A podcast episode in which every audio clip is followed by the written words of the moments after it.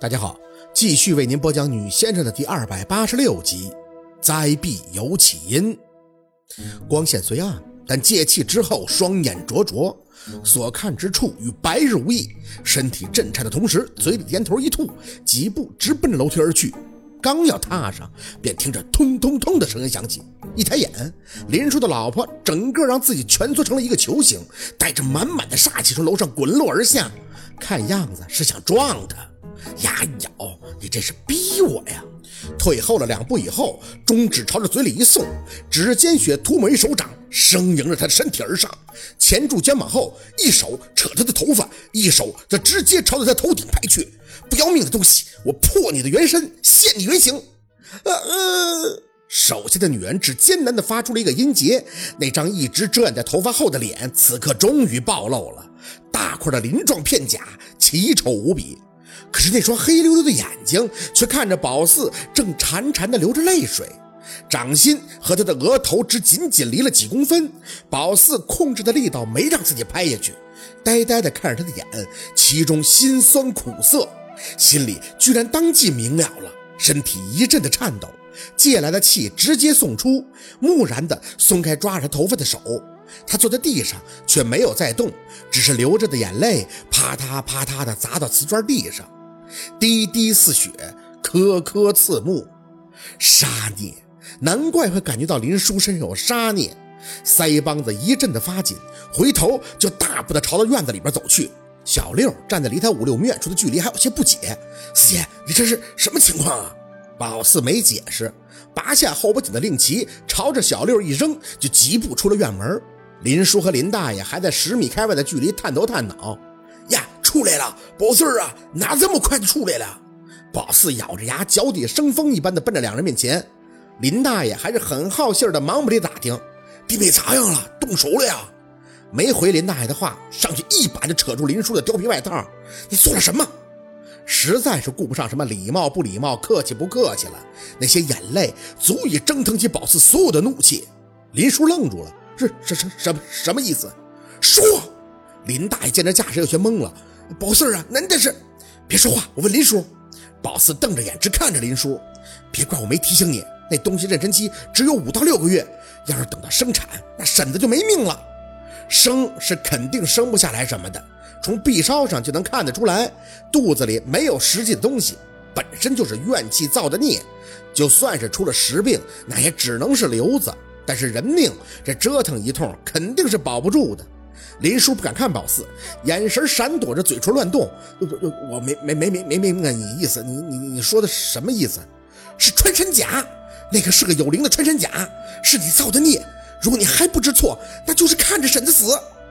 我我，林叔苦了苦脸。哎，薛先生，我我造了什么孽呀？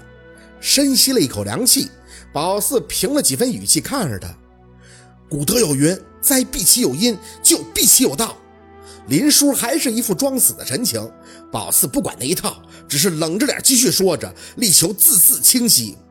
以人食羊，羊死为人，人死为羊，如是乃至十生之类，生生死死，互来相啖，恶业俱生，穷来未济，汝负我命，我还汝债，经百千劫，常在生死。宝四儿啊，难说点啥意思？林大爷完全是没懂，而被扯着那个林叔的脸上却惊慌上了。现在也顾不上这个林大爷了，只是看着林叔的无措，控制不住的眼红。林叔年岁如此之长，难道还不懂得舔犊情深的道理吗？为什么要做这样的事儿？难不成仅仅是为了自己的口腹之欲？我我我没，国强啊，难道底做啥事儿了？林大爷还真是好不容易才捋出个大概，看向林叔，这给宝四气的，做啥伤天害理的了？你媳妇生病和你有关啊？我我，哎呀！林叔猛地蹲在地上，双手插进自己的头发里，我没做什么呀，我开农家乐不得挣钱呀？我这就是想搞点野味卖卖，谁想着还能出这样的事儿？野味啥野味啊？林叔用力地扯着自己本来就稀疏的头发。穿山甲，我好不容易托人从南方那边弄来的，身体蜷曲着，说是拉直以后取出内脏就行了。谁知道是个不好整的，那厨子干弄也弄不开，后来就不敢弄了，非说那东西枯了，叫我去看。我那可是花了五位数才倒腾回来的，能这么就算了吗？就放在火上烧了，这谁能想到？妈耶，那是人吗？林大爷没等林叔说完就怒了：“国啊，那犯法呀！可是你抖成那东西干什么呀？那那东西漏有灵性了，你造孽呀你呀！我也后悔了呀。”林叔恨不得把自己头发都薅光了。关键是烧完了，我才发现那东西怀里头抱着个小的。哎呀，老膈应人了，膈应！烧的时候都没想着膈应。哎，我的个天哪！林大爷在旁边跺脚，指着林叔的头，手指尖都哆嗦了。那那那那真是不知道我，哎呀，我说的啥好了？你这个戏是啥做的呀？我这几天还陪着我家小孙子看葫芦娃，那穿山甲老好了。死的时候，我那小孙子那个哭啊，我差点都跟着抹眼泪啊。小六在旁边当即扶额，这林大爷真是话痨，什么都能往一块扯。一颗心本来揪揪的要命，最后愣是被林大爷的白话给完全无语了。哎呀，哥呀，你别说了，我知道我错了，可有啥招啊？做都做了，我我现在后悔也没用了呀。林大爷指着他还要继续骂，宝四伸手拦了一下，示意林大爷先压一火。怎么不疼不痒的说什么葫芦娃？那就是唠到天黑也没用。事儿已经出了，那就得解决。嘴里微微的吐气。哎，林叔。那你之前为什么不跟我说实话呀？林叔懊恼的蹲在那里。哎，我怎么说呀？我也知道这事儿法律不允许，可我我不也是为了挣钱吗？